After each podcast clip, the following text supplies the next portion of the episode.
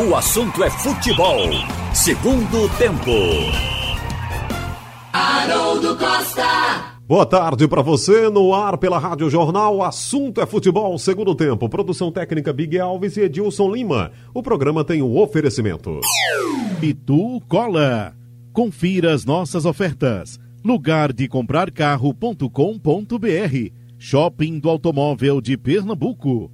Home Center Tupã. Sua casa mais feliz. Imbiribeira, Afogados e Olinda. Bote o melhor em campo. Na hora de comprar cimento, leve cimento forte. Forte de verdade. Haroldo Costa. Participações aqui de Ralf de Carvalho, Roberto Queiroz e João Vitor Amorim. Vamos começar então com o rescaldo aí do fim de semana. Eu sei que vocês já debateram muito ontem aqui no Domingo Esportivo, mas sempre sobra algo para a gente falar e continuar aqui é, repercutindo no assunto é futebol segundo tempo na segunda-feira. E começamos com essa vitória do Santa Cruz, gente. Uma, uma vitória agora sim com cara de decisão. Me lembro que nós falamos aqui na sexta-feira com Roberto, com Alexandre, o Maciel, sobre o tamanho da decisão que o Santa Cruz teria e ter aquele espírito decisivo, né, que o Martelotti falou também depois do jogo contra o Vila Nova e a derrota em casa.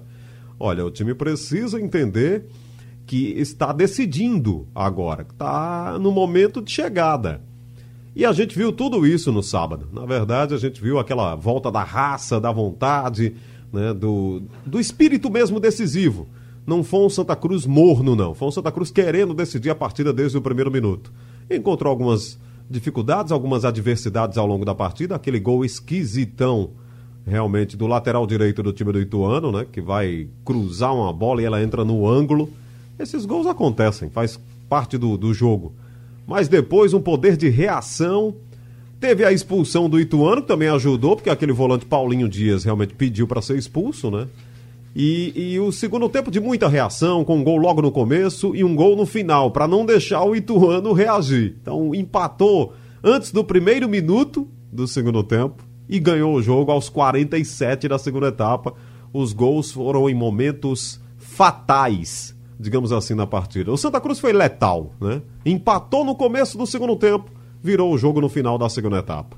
Então, Ralf, apareceu a, a raça, a garra, a vontade e, acima de tudo, o espírito de decisão, que era o que estava se esperando no Santa Cruz. E o Martelotti deu um longo discurso falando sobre isso depois do jogo contra o Vila Nova.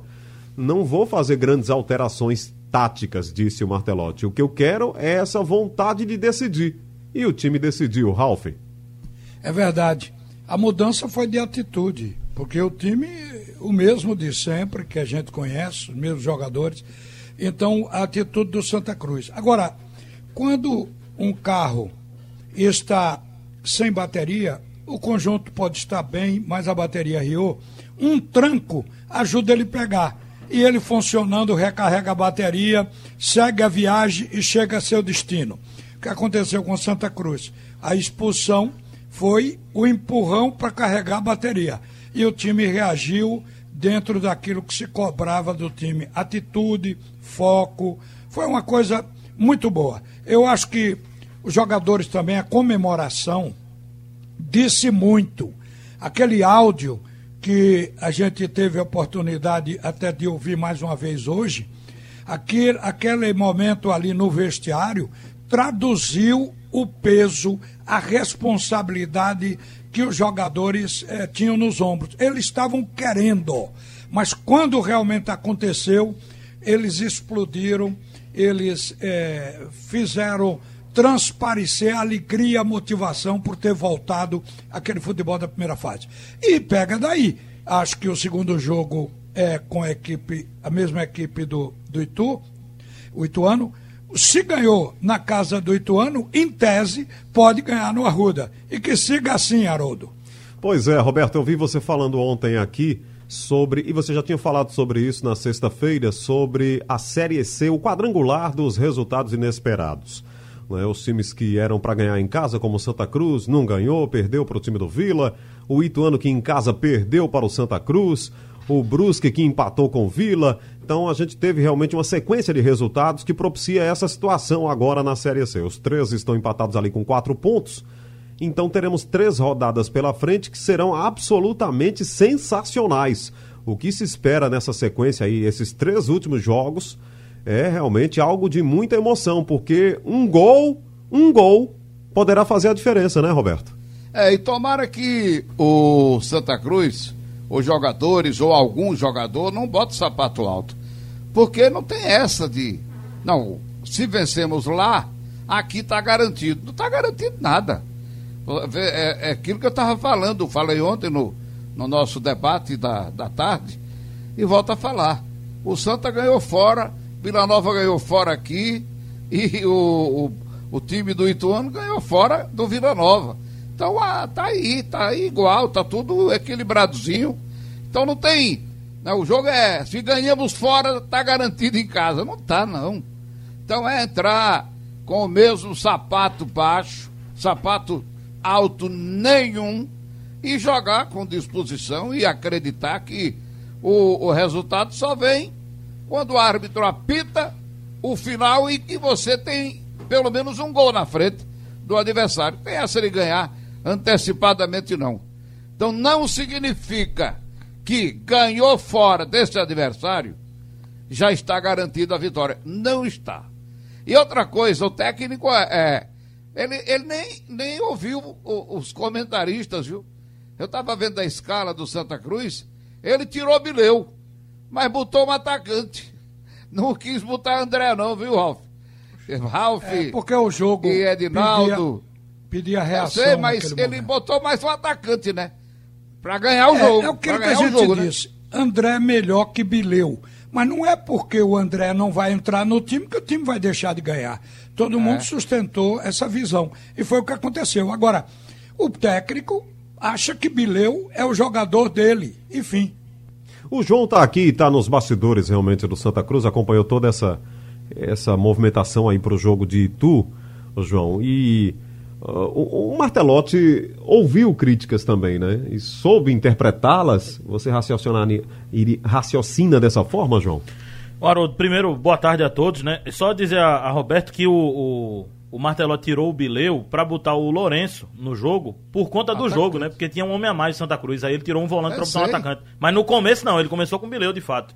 E não precisava nem do André nem do Tinga, né? Porque o time tinha que atacar, né? Não, não adiantava botar um volante ali, porque tinha que atacar porque estava perdendo o jogo. Aí por isso ele tirou o, o Bileu. Mas é, assim. E até o Tinga. Mais, né? O Tinga isso. no final, você ouviu o Tinga, ele entendeu isso. Foi, né, ele João? disse. Eu sempre entrei. Todos os jogos eu entrei, mas nesse eu tinha a noção que não precisava de um volante. Precisava de atacante mesmo. É, a gente falava. Ano, semana passada você me perguntou, Haroldo, desse ambiente, e eu disse que era para trabalhar a parte psicológica. Era para mostrar para os jogadores que o Santa estava enfrentando o Ituano e não o São Paulo. E que era o Santa Cruz, mostrar o, o que o clube precisa, porque ficou uma mentalidade. O Itamar tem uma. Tem, é fundamental nesse elenco do Santa. Porque ele montou o elenco, ele deu uma cara tática muito boa esse elenco. Mas com o Itamar, o elenco ainda tinha um pensamento de time pequeno. De jogar só atrás, fechadinho, não atacar, jogar por uma bola. E essa mentalidade tinha que mudar. O Santa jogou na final com o Salgueiro, com três zagueiros, gente. Com o Salgueiro. Com todo respeito ao povo de Salgueiro, é um, é um time que tem feito boas campanhas, mas era o Santa Cruz que estava jogando. Não dá pra botar três zagueiros contra o Salgueiro, gente. Então, aquele, aquele momento ali mostrava que ele queria. Ele respeitava demais o adversário. E esse momento não pedia respeito. Esse momento pedia imposição. E foi o que o Martelotti fez. Eu acho que no jogo passado, não foi só a parte tática foi muito da parte psicológica. E nesse jogo, não foi só a parte psicológica, foi muito também da parte tática. Martelotti abriu mão e reconheceu o erro quando ele colocou o Paulinho. Ele botou Paulinho de frente no jogo. Paulinho participou do segundo gol. Paulinho foi intenso na partida. Ele colocou Vitor Rangel, que foi um dos melhores em campo participando efetivamente do jogo, do jogo. É, o Santa não jogou com dois centroavantes, né? Teve um revezamento ali no lado, uma vez caía Pipico, outra vez caía o Vitor Rangel, mas muita movimentação. Então eu acho que o Martelotti foi muito bem no jogo, nas mudanças, a entrada do Lourenço foi no momento certo. Eu até fiquei na dúvida, poxa, será que não era melhor botar o Lourenço já agora no primeiro tempo? Mas aí eu pensei na hora, o Paulinho tava mancando. Se ele tira o Bileu e perde o Paulinho depois no segundo tempo. Então ele esperou para avaliar o Paulinho e depois botar o Lourenço. Então o Martelotti teve uma leitura muito boa do jogo. O Santa teve em posição. E eu, eu vejo quando o time vai ganhar, Rodo. e eu, e eu, eu, eu sinto quando o time vai ganhar, time grande quando vai ganhar, quando começa o jogo e esse time já tem marcação alta. Quando ele já tá evitando marcação do é, é, saída de jogo do adversário. Eu não vi isso contra o Vila, não vi isso contra o Brusque, nesse jogo não. Quando a bola rolou, já tava todo mundo pegando o zagueiro do Vila no- do, do Ituano, todo o time do Santa no campo do adversário. Ali eu disse, não, aí é outro comportamento. É o comportamento de quem quer ganhar mesmo, quem quer atropelar. E só um detalhe, acabada essa primeira fase da série da série da segunda fase da série C, eu, eu até falei a você fora do ar ali que eu acho que Santa e Vila Nova vão ser muito fortes nesse. Mesmo quando o Vila Nova perdeu aquele jogo, a gente tava conversando disso. Sim. Eu disse, eu acho que o Vila Nova vai chegar forte nesse campeonato. Porque é um time que leva poucos gols. Santa e Vila Nova foram os times que menos tropeçaram nessa segunda fase. Vejam bem, o Santa só tropeçou um jogo, foi contra o Vila no Arruda. Ele conseguiu um empate com o Brusque e ganhou do Ituano fora. Não são resultados ruins. O tropeço do Santa foi em casa. Se ele tivesse ganho em casa, ele estava líder aí disparado. O Vila Nova só tropeçou um jogo, que foi a, a derrota pro Ituano em casa. Ele empatou com o Brusque fora e ganhou do Santa Cruz fora. Então são dois que tiveram um tropeço. Já o Brusque não. O Brusque tropeçou porque empatou dois jogos em casa e o Ituano perdeu um jogo em casa e empatou um jogo em casa. Então eu acho que Vila Nova e Santa estão fortes para essa segunda fase do campeonato. É, a gente pode lamentar o Santa Cruz ter perdido pro Vila, João, em casa, porque hoje ele teria É. Sete pontos. Ele estaria Até um empate, bem né? tranquilo. Ele estaria líder. Mas ele trocou, né? É verdade. Ele trocou os resultados, ou seja, a derrota em casa já foi recuperada eh, pela vitória fora. E ele é o segundo, tá? A- Até ficou uma dúvida, né? Se o Santa ficaria hoje em terceiro ou segundo. O Santa é segundo por conta do número de vitórias na competição. Tem a Ele mesma trocou- pontuação, tá tudo empatado e a CBF até tem no, no, no regulamento, né? Ele tem mais vitórias, então por isso tá em segundo. Ele recuperou os pontos em casa pelo seguinte, porque a matemática, antes de, da bola rolar para os seis jogos, era de que o Santa Cruz podia ganhar os três em casa e empatar os três fora, se classificaria com 12 pontos. Era a proposta. Mas como ele perdeu aquela partida, a vitória fora de casa é uma forma de recuperar. Ô, Ralf, eu não acho que. Talvez dois jogos não classifique. Talvez não classifique, duas vitórias. Mas as duas vitórias seguidas agora eu acho que classifica. Eu vou explicar por quê. Talvez não ganhar do Ituano complica a vida do Santa Cruz. E o Santa Cruz não classifique mesmo que ganhe as outras duas. Mas se ele ganhar do Ituano, ele vai encaminhar uma classificação. Por exemplo, se o Santa ganha do Ituano agora, Ele já segura o ele Ituano. já segura o Ituano de vez. É. E se ele ganha do Vila, ele segura o Vila também. Então ele tá classificado, na minha visão. Se o Santa ganhar os dois jogos próximos, ele classifica. Pode ser que se ele ganhar os dois últimos, ele não classifique. Mas se ele ganhar os dois agora, eu acho que o Santa já fica pelo menos com a segunda colocação. Em razão Aí é do um tropeço. mata-mata, né? Na Viu? verdade, na verdade, a gente tá vivendo um novo mata-mata, né? É, tá um matando o outro, porque o quadrangular é muito rápido, né, Ralf? Exatamente. Agora, para poder chegar nessa classificação, tem resultados cruzados. Por exemplo, o Santa Cruz já não precisa de tantos pontos, porque o Ituano perdeu e o Vila Nova também perdeu. Então, isso já coloca no outro patamar a necessidade de pontos. O Santa, realmente, o que o João está dizendo aí, dependendo de um adversário lá fora, de um tropeço, o Santa Cruz pode se classificar com os dois jogos e o último, um empate, mesmo sendo em casa com o Brusque, pode classificar. Bom, lembrando que no sábado tem Vila e Brusque, né? O jogo é em Goiânia. E no domingo, às 6 horas, tem Santa Cruz e Ituano. Imagina, João, antes da gente ir para o intervalo aqui, que vai ser uma semana de concentração, de, de criar uma expectativa de decisão mais uma vez, até porque é no Arruda. Da última vez que teve lá não foi feliz, perdeu para o Vila. Então, como disse o Roberto, a, a- me parece que é foco total agora, uma semana cheia de trabalho, né, João? É reforçar que é Santa Cruz e Ituano. É reforçar que o Santa vai jogar em casa, independentemente de não ter torcida, mas é reforçar. Não é mudar nada. Não é diminuir nem querer trocar a escalação. A escalação do Santa já foi achada. Já tá aí. Não tem o que inventar mais. Não tem que botar, tirar Paulinho. Não tem que tirar Vitor Rangel. O Santa É teve um time. exemplo da decisão do campeonato, né, João? Isso, exatamente. Não pode mudar time na reta final. Exato. E o outro grupo, Remo, Paysandu, estão aí na cabeça. O Remo com sete em primeiro, Paysandu com seis em segundo, o Londrina com quatro e o Ipiranga com zero, zero, zero. Marcelo até me perguntou quando acabou a primeira fase quem você queria correr aí com o Santa Cruz. Eu disse, rapaz, Paysandu e Remo.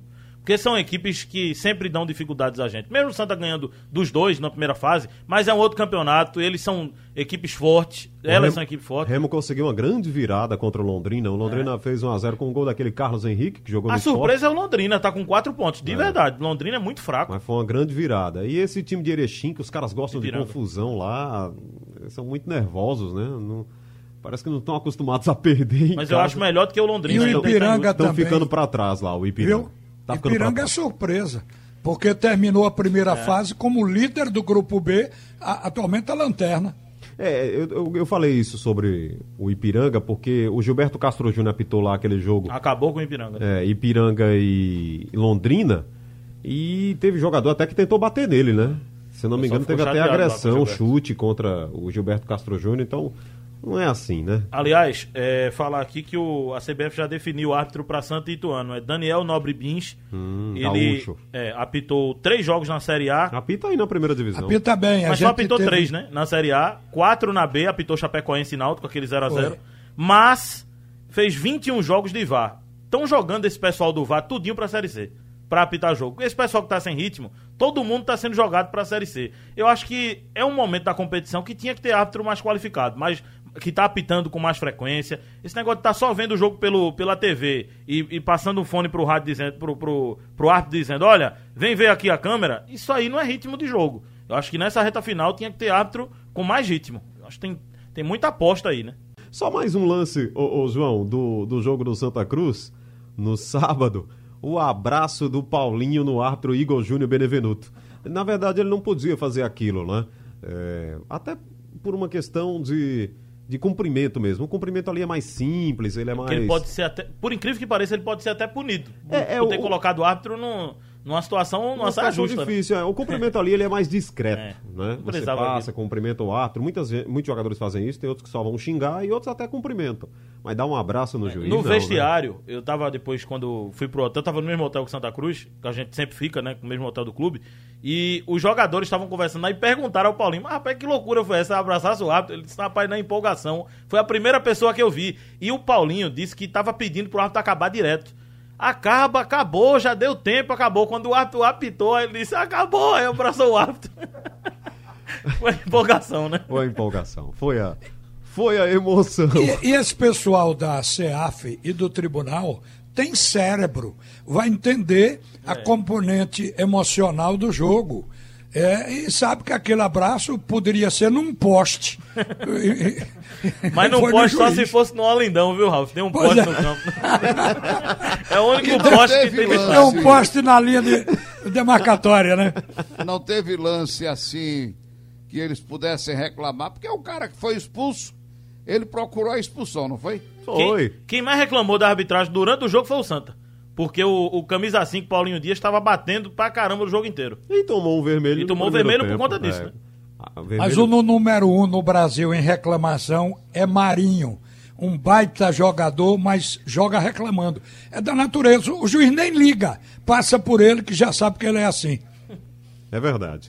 Bom, gente, e o esporte perdeu para o Goiás 1 a 0 Começar por você, eh, Roberto, porque, de novo, quando precisou atacar, o esporte deixou a desejar. Toma um gol logo no começo, com 4 minutos, até cria algumas possibilidades, mas, de novo, Cria- a- a- É. Cria quando o Patrick entra na diagonal e é acionado. sim, É bom esclarecer Patrick, isso. foi, foi Patrick que chutou né, uma boa bola lá e obrigou. A Dagoberto também teve um jogada de- lance. Dalberto. Só Dalberto. tem aquela jogada de Patrick, tem mais nada não. Então é, é o velho problema, né? De um time que você pensa que é, pode reagir e não tem força, né, Roberto? É, é por isso que eu digo, o esquema defensivo, eu acho que é o, é o primordial para um time que tem muitas dificuldades para fazer alguma coisa quando está com a bola lá na frente. Que beleza entrar É, contra o é Goiás claro, com Ralf. três volantes e três É, zagueiros. Eu acho que isso aí- vou, lindo. Eu vou lhe dizer por quê. Eu vou lhe dizer por quê. Aqui, nesses jogos que o Sport perdeu em casa, resolveu atacar. Se ele tivesse mais três pontos, estaria com 32. É. É, foi o Botafogo, foi o Vasco. E foi o Atlético Ô, de Goiás. mas quem garante que o Sport fiz jogar o empate, atrás- O empate não é pra jogar fora, não. Mas quem Oi. garante que jogando atrás vai empatar, Roberto? Pode É, perder do mesmo você- jeito. Mas você não leva gol de contra-ataque dentro de casa como o esporte levou. É preciso ver isso. O esporte levou gol de contra-ataque, aquele contra-ataque de, de almanac, de gibi, e, e aqui tinha os desenhos para mostrar como era que fazia. O esporte levou gol assim. Ataca, quando vem o contra-ataque, tchau. Foi o Vasco, apanhou duas vezes do Vasco. Ô, gente, apanhou duas vezes do Vasco, apanhou do Botafogo e apanhou do Atlético de Goiás. O gol que o esporte levou foi de escanteio.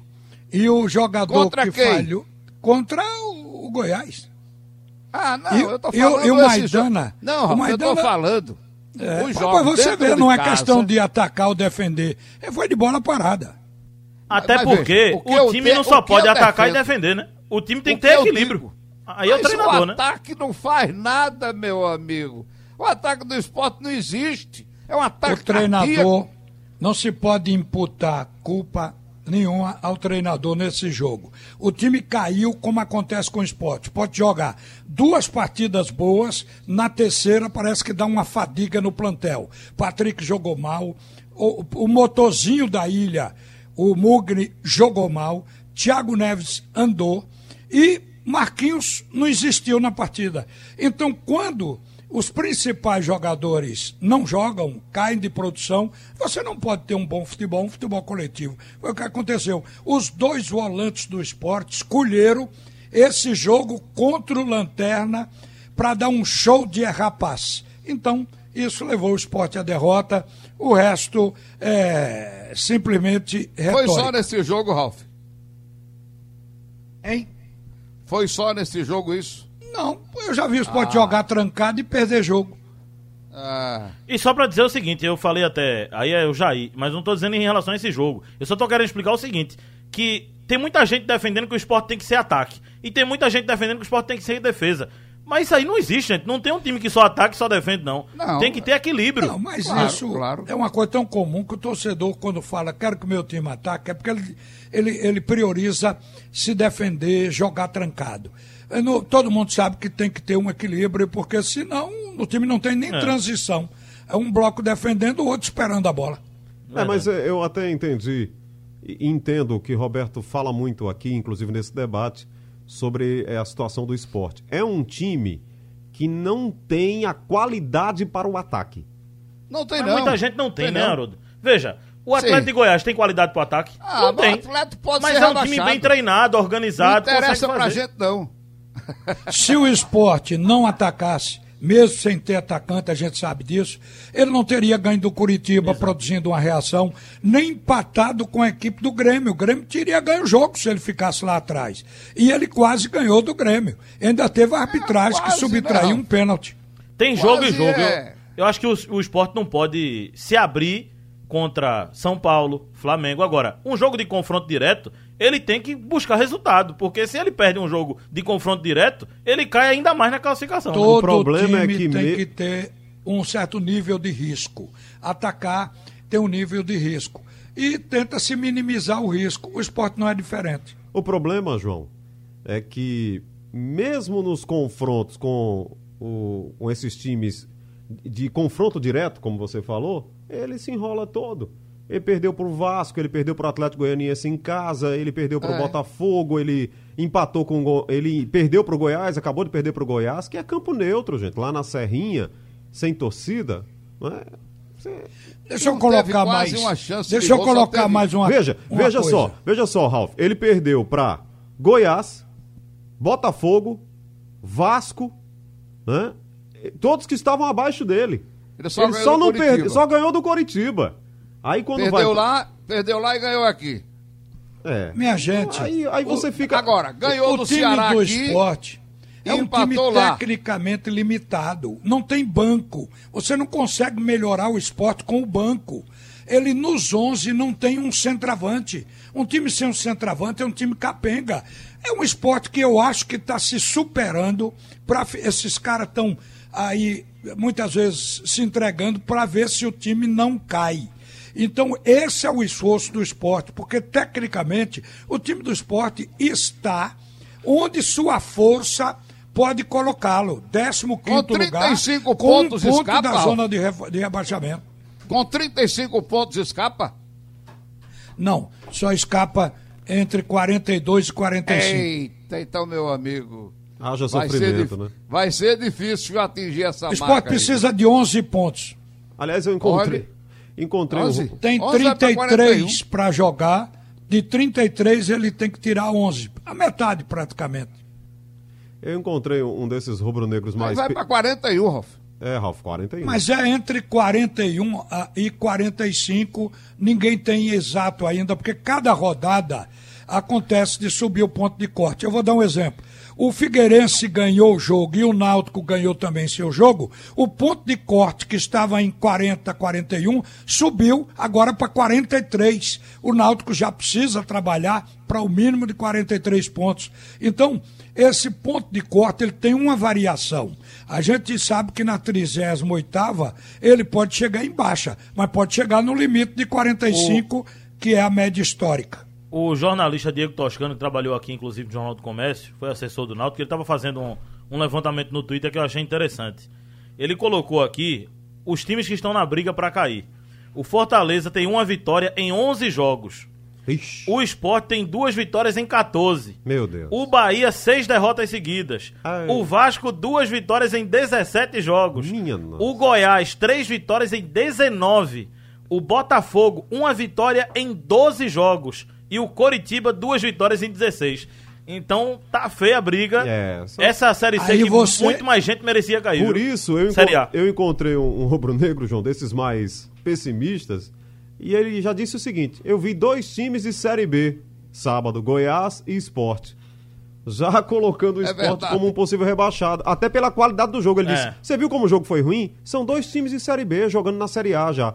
E eu digo, eu não concordei, né? Eu digo, não, o esporte tá aí brigando pra escapar, gente. Não, É não- porque o esporte chega com a bola na entrada da área, Haroldo, do adversário, perde, aí o adversário, Goiás no caso, aí o Goiás vem, perde na entrada da área do esporte, porque também é fraco. Aí volta o esporte, volta, perde. Aí vem o Goiás, volta, perde. É isso aí. Fica aquele jogo horroroso. Que jogasse. É, foi isso mesmo. Agora, olha, você vê o Goiás fez um gol e não teve durante o jogo todo uma bola para fazer o segundo.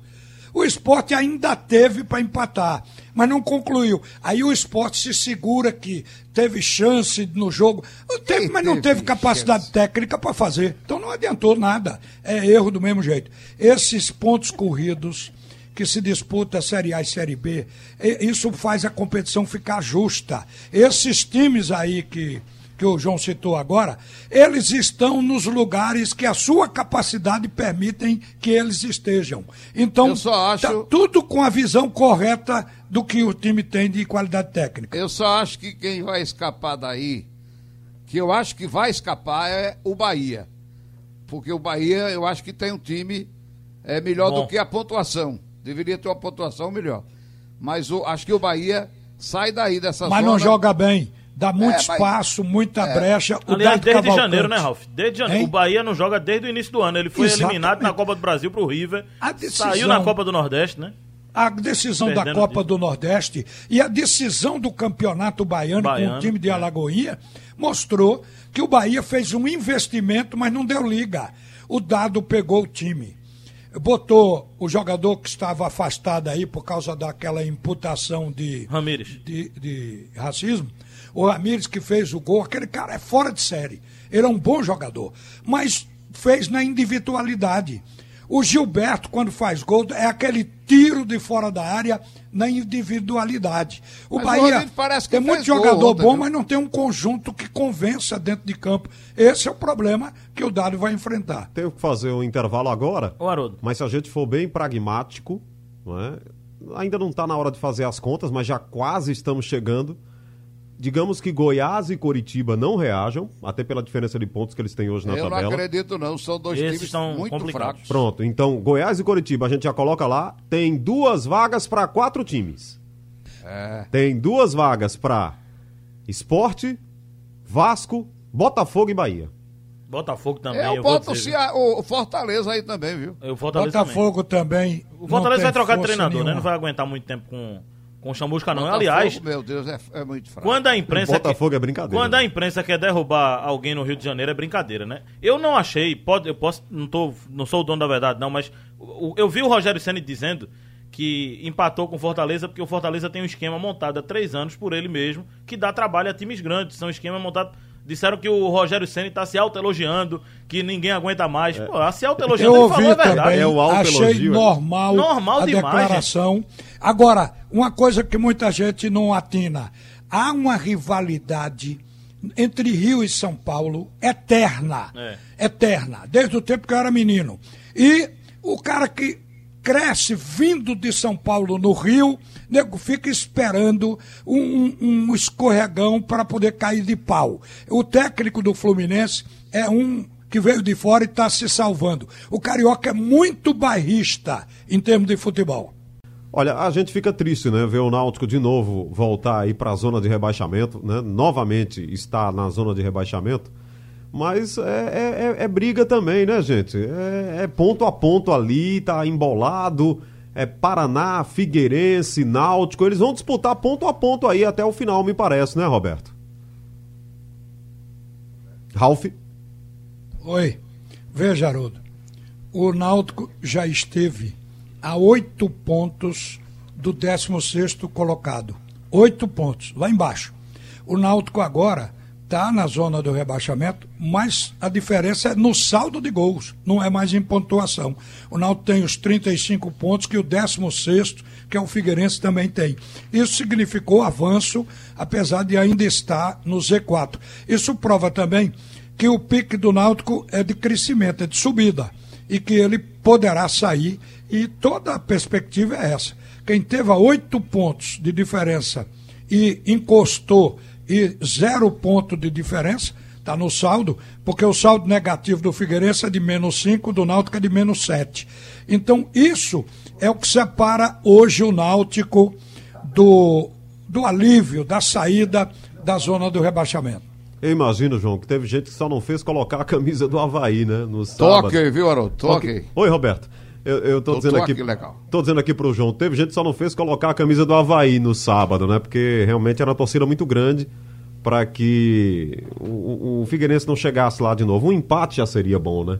Mas acabou o Figueirense ganhando o jogo. Reação também legal do Figueirense, né? Tem reagido aí no, no campeonato. Muitos já davam como rebaixado. Aliás, ano passado o Figueirense viveu a mesma situação, né? Conseguiu escapar, pegou um monte de jogador do Brusque na reta final. Conseguiu Eles tiveram uma reagir. sequência muito positiva, Foi. né? Inclusive a partir daquele jogo da chuva lá com o Náutico. Mas eu acho que o Figueirense está conseguindo resultados. O Náutico está conseguindo resultados e apresentação. Por isso que eu acho que o Náutico tem grande chance de sair dessa zona de rebaixamento. É natural que ainda esteja na zona por todo início ruim que o Náutico teve e teve que trocar o pneu com o carro andando, como dizem, né? Mas o, o Náutico tem evoluído não só em resultados, Você tocou. né? É esse que é o diferencial. eu Hoje considero- tem o Paraná, né? É. Com a Pois, mas, pedreira, né? não, mas não afeta mais nada em termos de posição. Agora, o, o que o João falou aí, muita gente diz assim: ah, agora o que interessa é resultado e não desempenho. É que o resultado só vem com desempenho. Você pode ganhar fortuitamente uma partida, um jogo. Mas para você ganhar três, quatro, para poder sair de uma zona de rebaixamento, você tem que ter desempenho, que o bom desempenho é que leva aos resultados de vitória. Então acho que o Náutico está unindo as duas coisas agora e por isso o Náutico acena com grande possibilidade de escapar do rebaixamento. Olha, Ralf, o jogo de hoje é o seguinte: se o Paraná perde, é menos um É, para isso ficar ali no bolo, né? É, na Aí briga. vai- Tem que secar o briga. Paraná mesmo, tem que Vai secar. ficar, é, vai ficar mais afastado. No né? caso é mais um, né? Roberto? Mas a pontuação ganhar, ele, é- fica é- igual. ele entra. É, exato. A Vai pontuação 35. fica igual. Tem uma coisa que eh, tem que considerar. No momento, a posição já não vai importar, você sabendo que tem que atingir X número de pontos. Então, a pontuação deles eh, vão ficar a mesma, 35 se o, o Paraná ganhar. Paraná, Náutico e Figueirense. O problema é o próximo jogo ou a próxima rodada. São dois jogos, Brasil de Pelotas e Confiança e Chapecoense e Paraná. o Confiança é o próximo adversário do Náutico. Então tem que ficar ligado aí no, no time proletário, que tem só 39 pontos, ainda não escapou. Vejam que o Confiança fez contas para subir, hein? Para entrar no G4. Depois deu tudo errado. Nos últimos cinco jogos, apenas uma vitória, quatro derrotas. E... Isso é quando aconte acontece quando o time tem um plantel limitado. Porque eles deram uma subida boa. Eu fiquei até impressionado. Acho que todo mundo. É. Impressionado. Mas aí na sequência de jogos, machuca, sai fulano, sai Beltrano, o reserva não está à altura do titular. O time cai. A, a, a, Chape joga para reassumir a liderança, né? Para passar o América Mineiro. A Chape já está brigando. É, se ganhar título. hoje, passa, retoma. É. Né? A, a Chapecoense e a América vão brigar pelo título, né? Tá, tá claro aqui. Com certeza. Agora, a Chapecoense não tem nove pontos programa, na frente do Cuiabá. Viu? Talvez não dê para esse programa. Mas uma coisa que eu vou deixar aqui que daquelas indefinidas do futebol. É melhor pegar o confiança se ele perder ou se ele ganhar. Porque todo time quer ganhar. Então o cara diz assim: se perder, vai ser ruim porque ele vai querer ganhar diante do Náutico. Se ele ganhar, também vai querer ganhar diante do Náutico. Mas ele vai querer ganhar, Ralf, mas acontece o seguinte: Sim, se diga aí que, ganhar, que ele alivia a, a pressão dos que estão atrás. Ele vai jogar mais, mais aliviado com respeito a rebaixamento. Porque ele tem Essa 39. é uma questão que não dá unanimidade, mas é importante a gente discutir no futebol. É, eu acho que ele jogará é, menos pressionado, não vai ter aquela aquela guerra, aquela guerra. Ele vai querer ir lá para cima. Mas a distância do confiança, ele ele ganhando, ele vai para 42, né?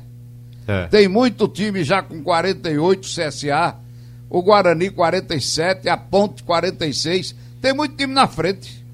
Essa, Até essa... o Sampaio teve uma queda, tá 45 também. Oi, Haroldo. Essa discussão de Ralph lembra aquele comercial daquele biscoito, rapaz.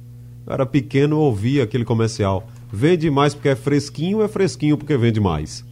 É isso aí. As duas coisas. Não é? É isso aí. Mas vamos ver, eu acho que o jogo é fora, né? Aí o importante. É ruim pro confiança é... hoje, o jogo é em Pelotas. É em Pelotas, é.